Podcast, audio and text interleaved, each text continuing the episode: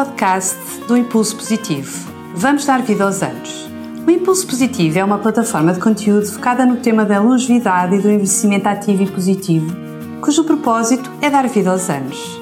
E eu chamo-me Sofia Alçada e sou a vossa anfitriã de hoje. Olá Ana, bem-vinda a mais um podcast Impulso Positivo. Vamos continuar então aqui com o tema do idadismo. Então, a propósito, nesta época, Aliás, acabou de sair um comunicado do secretário-geral das Nações Unidas, António Guterres, sobre o impacto do Covid-19 nas pessoas mais velhas, que é um dos grandes temas que a Ana nos traz hoje. Aproveito para te passar aqui a palavra e nos introduzires aqui naquilo que são as, as grandes linhas deste comunicado do secretário-geral das Nações Unidas.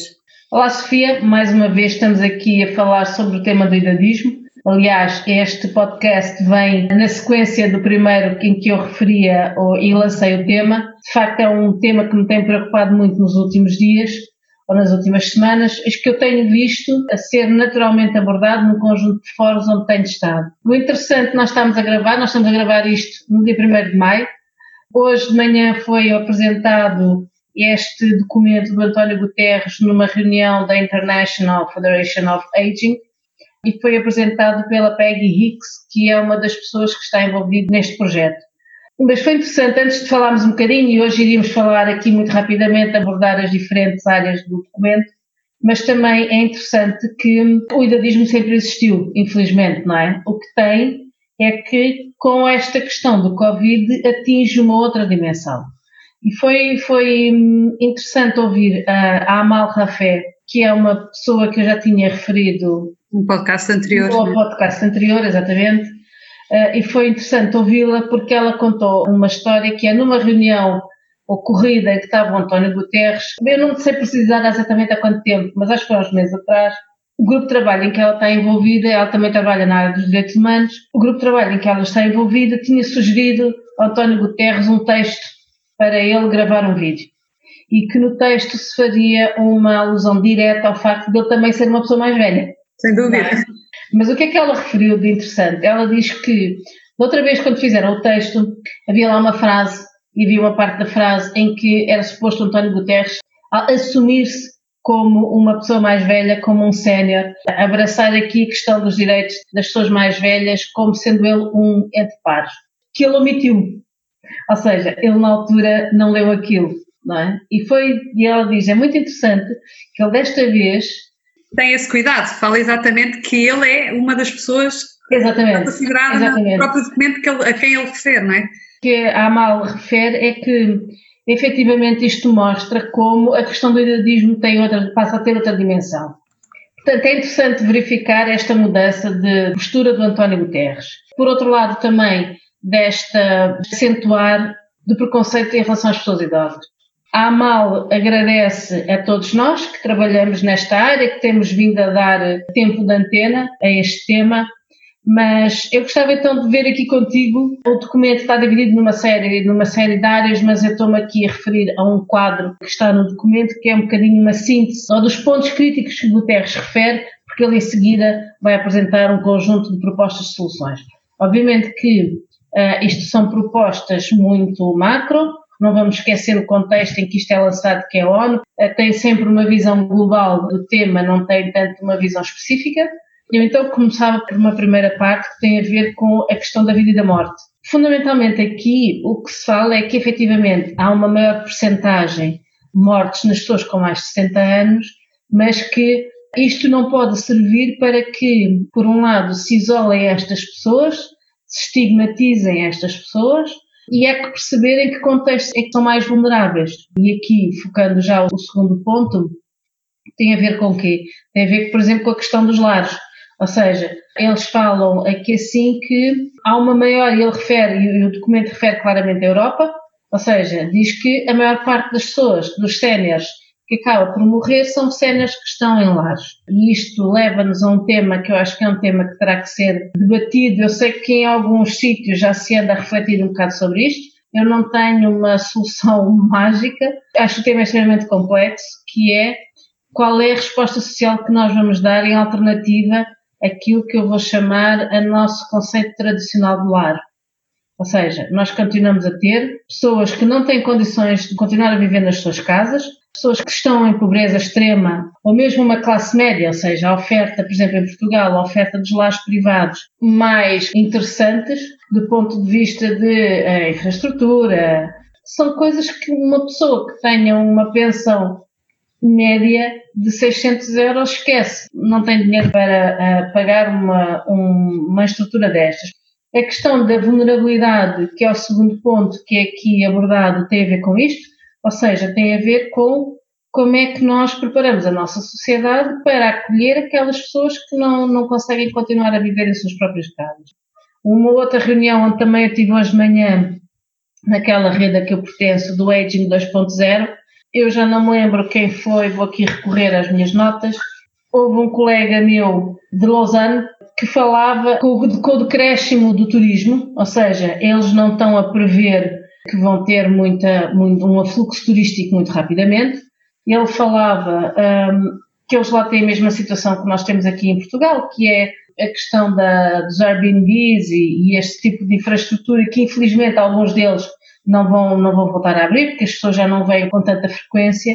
O que ele diz é que se está a começar a pensar em reestruturar estes espaços, ou seja, infraestruturas que eram infraestruturas turísticas e que vão ficar fechadas, em convertê-las em infraestruturas de cariz social para acolher as pessoas mais velhas com outra, com outra dignidade. Eu acho que pode ser uma solução. A outra solução seria, de facto, criar formas para nós uh, uh, envelhecermos em casa, mas isto não resolve o problema dos séniores de hoje. Há algumas soluções que estão a ser pensadas que eu também tenho aqui um, uma opinião agridoce, nem boa nem má, que é, num determinado bairro, retirar as pessoas das suas casas e pô-las todas num prédio e tens aquele prédio só para uh, pessoas idosas uh, carenciadas. E do mesmo bairro, não é? Mantendo a lógica do bairro, não é? Do, Mantendo a lógica do bairro. que as pessoas conhecem. Sim. Então, e as novas situações, é um bocadinho o co-living, não é? Numa lógica social. Uh, não é bem o co-living, porque o co-living implica que tu tenhas uh, partes em comuns. Passos Aqui não, é pô-las em apartamentos mesmo, ou seja... Sem é um áreas sociais comuns. É um condomínio vertical, é um é. condomínio vertical, não é? Mas pronto, mas ele fala nesta questão uma das coisas que a Peggy hoje de manhã falava neste direito à vida e à morte, ela referia um aspecto muito crítico e que nós já temos visto nos jornais. Uh, não vi referir cá em Portugal, mas já vi de outros países, que é situações em que os médicos escolhem entre um jovem e uma pessoa mais velha. O que ela diz é isto vai contra os direitos humanos. Não se pode fazer este tipo de escolha, porque nós não sabemos à partida qual deles vai sobreviver. E é desumano deixar nas mãos de alguém ter que tomar essa decisão. Eu claro até mais, por isso é que eu acho que são importantes estas medidas de contenção sim, sim, sim, para não chegarmos a esse ponto. Sim, mas em alguns países essa decisão já vai mais ou menos a ser tomada. Um, e isto fazendo aqui um salto para, outra, para outro ponto, que tem a ver com a heterogeneidade. E é algo que eu própria, junto de, de, dos meus clientes e a minha equipa, nós na 40 Mais Lab, nós temos falado, falamos nisto várias vezes, que é, nós não podemos achar que as pessoas com mais de 50, mais de 60, ou que seja, são um grupo homogéneo. Não é? Cada vez será menos. Cada vez menos, cada vez menos. E, e há aqui um ponto importante que no documento do António Guterres, em que ele fala que estes idosos, como são referidos na televisão, são também trabalhadores. Ou seja, nós também temos dentro deste grupo heterogéneo pessoas que são trabalhadores, que estão ativas e que contribuem para a economia. Nós não podemos, e mais uma vez a questão é assim, claramente tu tens uma sobreposição entre a maior predominância de mortes e a questão das pessoas com mais de 60 anos. Mas eles não morrem por ter 70 anos, eles morrem por ter condições de saúde. Aliás, já vimos isso no anterior podcast, onde estamos a abordar o tema, não é? Exato. Aqui é reforçado mais uma vez, e o que aqui é dito, e foi comentado na reunião de hoje de manhã, é que a lógica é assim, se nós temos que de facto proteger um segmento da população e aconselhá-los e criar condições para que eles fiquem uh, fechados em casa, são todas as populações fragilizadas. Não é uma questão de idade. São as pessoas que fumam que têm maior probabilidade, as pessoas que têm problemas cardíacos, as pessoas que já têm problemas pulmonares, as pessoas, enfim, ou seja, patologias que nós sabemos que se estas pessoas apanharem o vírus, tem maior probabilidade de, da coisa não correr nada bem, não é? Agora, passa também por um comportamento social e eu, quando estou a falar contigo, estou a olhar aqui pela janela na minha sala e estou a ver coisas muito interessantes, quer dizer, nós ainda estamos confinados. É? Pelo menos a segunda-feira, não é? Quando começam a levantar gradualmente as regras, não é? Mas é que ainda não houve levantamento. Ainda. Ou seja, nós ainda continuamos no mesmo sistema. E é impressionante ver a quantidade de gente que eu vejo aqui assim na rua a simplesmente não respeitar o distanciamento social. Para mim é literal que as estatísticas vão subir. Não tenho dúvidas disso. E vai ser interessante começar a perceber que tu vais ter, já que os, os idosos, os velhos vão estar em casa, vais ter carradas de novos casos nas pessoas não idosas, é?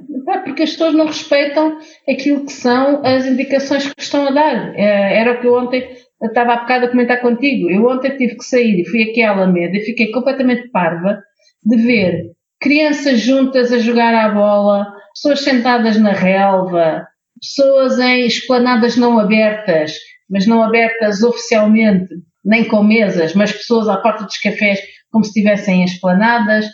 E sim, as pessoas estão a tomar, é eu pelo menos vejo aqui, as pessoas a tomar um conjunto de atitudes que não tem a ver com isto. E depois o discurso da PEG teve também a ver com isto, que é o incentivar há claramente um conflito entre gerações. Esquecer-se que as pessoas mais velhas contribuem para a economia e esquecer-se que temos também mortes nas pessoas mais novas e, mais uma vez, não querendo repetir, mas é porque está aqui no documento, aquilo que nós outra vez já tínhamos falado, que é o impacto económico da morte nas gerações mais novas, que é uh, esta percepção de, de, de imunidade que é transmitida cada vez que na comunicação social se passam constantemente um conjunto de reportagens que só falam das pessoas mais velhas a morrer. E também aqui foi referido alguns casos uh, noutros países, e, e, nós vemos isso cá em Portugal, não é? Em que uh, literalmente as imagens que são passadas na, na televisão que referem um tipo de pessoas mais velhas. É? Portanto, estamos aqui a estereotipar e a discriminar. O outro tópico, portanto, um tinha a ver com isto, com a questão de, de haver aqui uma diversidade de, de pessoas séniores, uh, alguns deles ativos e a contribuir para a economia, aquela questão da, da vida e da morte, a questão da vulnerabilidade, que tem a ver com isto, com o tipo de, de infraestruturas que nós criamos. Depois, uma outra muito importante, que tem a ver com o abuso e a violência sobre o idoso. Daquilo que eu tive a ver, eu não sei, eu acho que nós ainda não temos, posso estar enganada, mas daquilo que andei a pesquisar, há um projeto de lei ou alguns projetos de lei, eu acho que nós ainda não temos um, um estatuto de proteção do idoso, mas o que é facto é que já foi um dos temas críticos que foi apontado, que é apontado no documento. Ou seja, nós temos uma sociedade já muito mais alerta para a violência de género, para a violência na família, temos uma sociedade pouco sensível à violência sobre as pessoas mais velhas. E é uma violência que é física, mas é também uma violência uh, psicológica. É também, um, ehm, e, e, na parte das heranças, e isso sei de N casos de coação de pessoas que são coagidas e são levadas ao notário e obrigadas a fazer alterações de testamento.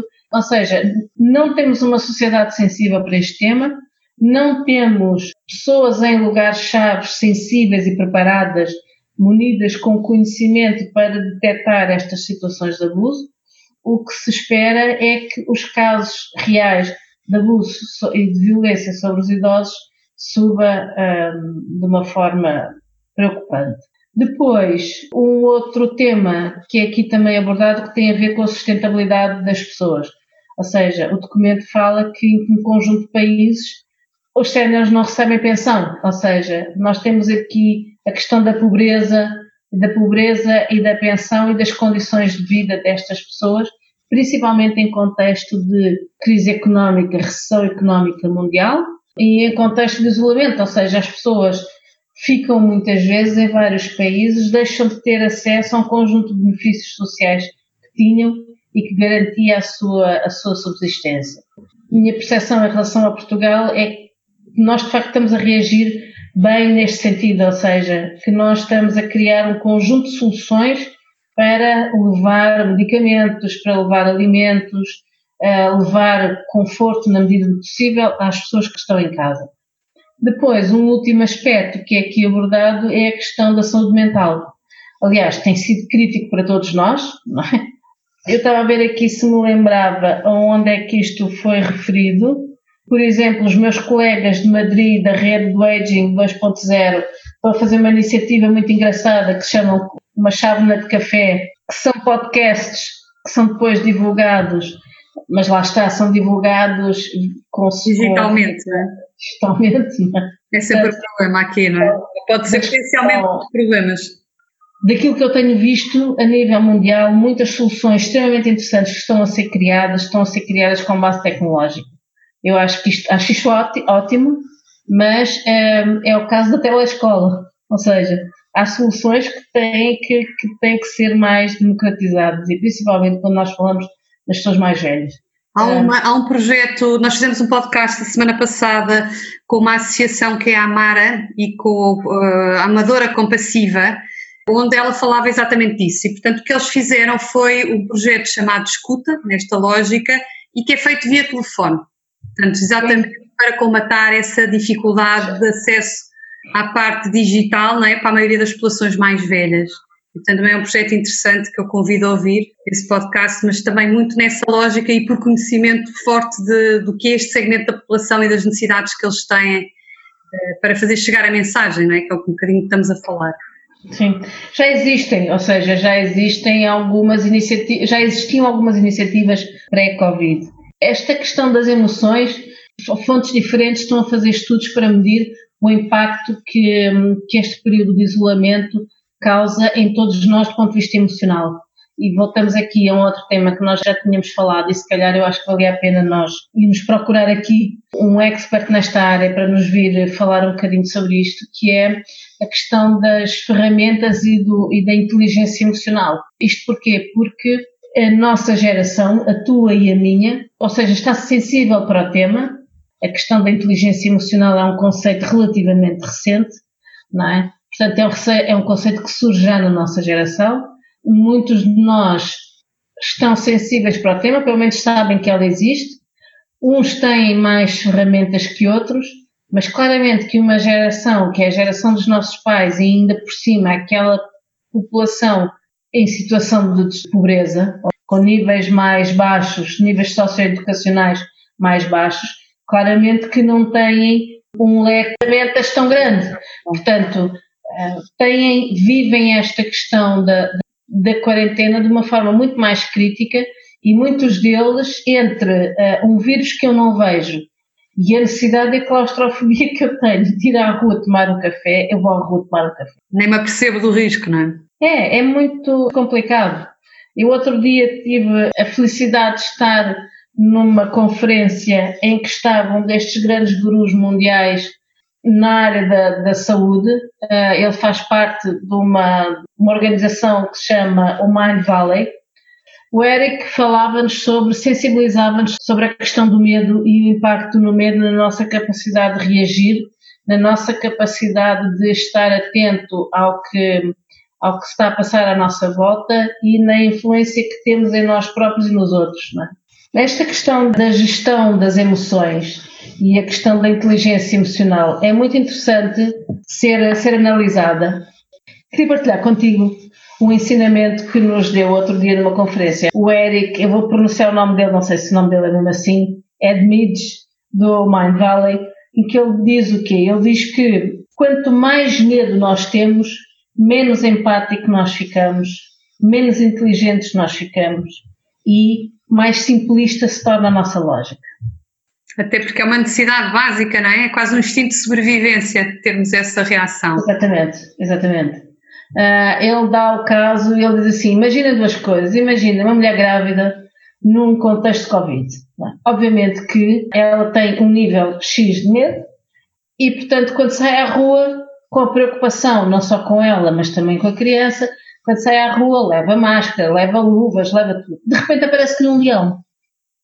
Ou seja, ela deixa de estar preocupada com o vírus que não vê e se for preciso para respirar melhor, para conseguir correr e conseguir respirar, vai tirar a máscara, vai tirar as luvas, vai tocar onde for preciso, porque ela passou a estar completamente focada na gestão da vida dela e, e o leão que a ameaça. isto depois dá-nos alguns comportamentos, que é eu dizer-te uma coisa e tu não seres capaz de perceber o que eu estou a dizer. As pessoas são menos empáticas é eu dizer não faças isto porque me estás a magoar e tu sequer perceber, ou seja, não crias empatia com o outro porque estás completamente cheio de medo. E muitas vezes nós não temos a sensação que temos. Ou seja, nós muitas vezes vivemos em contexto de aquelas pessoas que têm níveis de stress em contínuo, às tantas aquilo é normal delas. É? é? fundamental que nós tenhamos atenção à gestão das emoções e do medo nossas e dos mais novos que estão connosco. Agora, é o que é aqui, é o último ponto que é referido aqui no, no documento do António Guterres, tem exatamente a ver com isto, que é a questão da saúde mental, que passa obviamente também pela saúde emocional das pessoas mais velhas, ou seja, a nossa sociedade não está preparada para isto. Como é que nós vamos fazer, principalmente com aqueles que têm que ficar fechados mais tempo?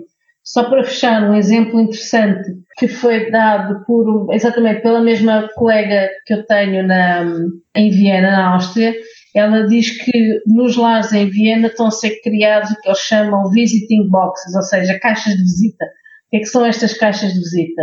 São sítios onde é como, como nós vemos muitas vezes nas prisões, nos filmes, tem aquele, aquele vidro à frente e que o advogado e o prisioneiro falam, comunicam via vidro. Aqui estão a ser criados nos lares coisas deste género, ou seja, permite que de facto os familiares visitem as pessoas, não há contacto, não há contaminação. De alguma forma é. existe uma maior proximidade, é. estamos presentes no mesmo espaço, não é? Exato. É uma forma de minimizarmos aqui um bocadinho o impacto que isto tem nas pessoas. O Eric dizia, deu depois aqui uma série de dicas sobre como é, o que é que nós devemos fazer para combater uh, tudo isto e uma das coisas que ele dizia é, principalmente para os que estão sozinhos em casa, falem com as pessoas por Skype, falem com as pessoas por Zoom, liguem por telefone, interajam, contactem com pessoas. Nós somos seres sociais, não? É? o ser humano é um animal social. Portanto, isto obviamente que custa. Não, e a, a, possibilidade de mantermos este contacto, ainda que via Zoom, via Skype, via o, o, que seja em termos tecnológicos, não é? Mas de vermos a pessoa do lado de lá, de alguma forma gera essa proximidade, essa empatia que nós precisamos, como animais sociais que somos, obviamente. É. Outro dia estava, estava a ver também um mini workshop dado por um coach que eu sigo e ele dava as novas regras de etiqueta, digamos assim, neste contexto. Ele, e uma das coisas que ele dizia é exatamente isso, ou seja, mantenham a câmara ligada por duas coisas. Primeiro que é muito rude para quem está do outro lado estar a falar com o ecrã. Primeiro aspecto. Segundo aspecto, que grande parte da comunicação que nós fazemos, maior parte dela é uma comunicação corporal. Se eu não vir a pessoa, eu não consigo ler parte daquilo que ela me está a transmitir. E depois tem de facto esta questão do afeto, que é nós precisamos nos ver, já que não conseguimos nos tocar, precisamos nos ver. Mas essa compensação, de alguma forma, não é? Podemos ver as caras e, e as expressões. Exato, exato, exato. Para fechar, os parabéns uh, à ONU por ter lançado um, António Guterres por lançar este documento, que recomendo uh, leitura, acho que faz todo sentido, merece uma profunda reflexão. Eu acho que podemos aqui depois começar a dissecar mais o tema. Isto tem, obviamente, tem muito, muito por onde, por onde trabalharmos, mas claramente que um, o idadismo está, infelizmente, é tema do dia. Eu gostava muito de ver alguma pressão e alguma alteração pelo menos nos meios de comunicação social portugueses e, e principalmente nos noticiários televisivos, na forma como se abordam a questão das estatísticas, porque não se fala, eu não tenho visto falar-se.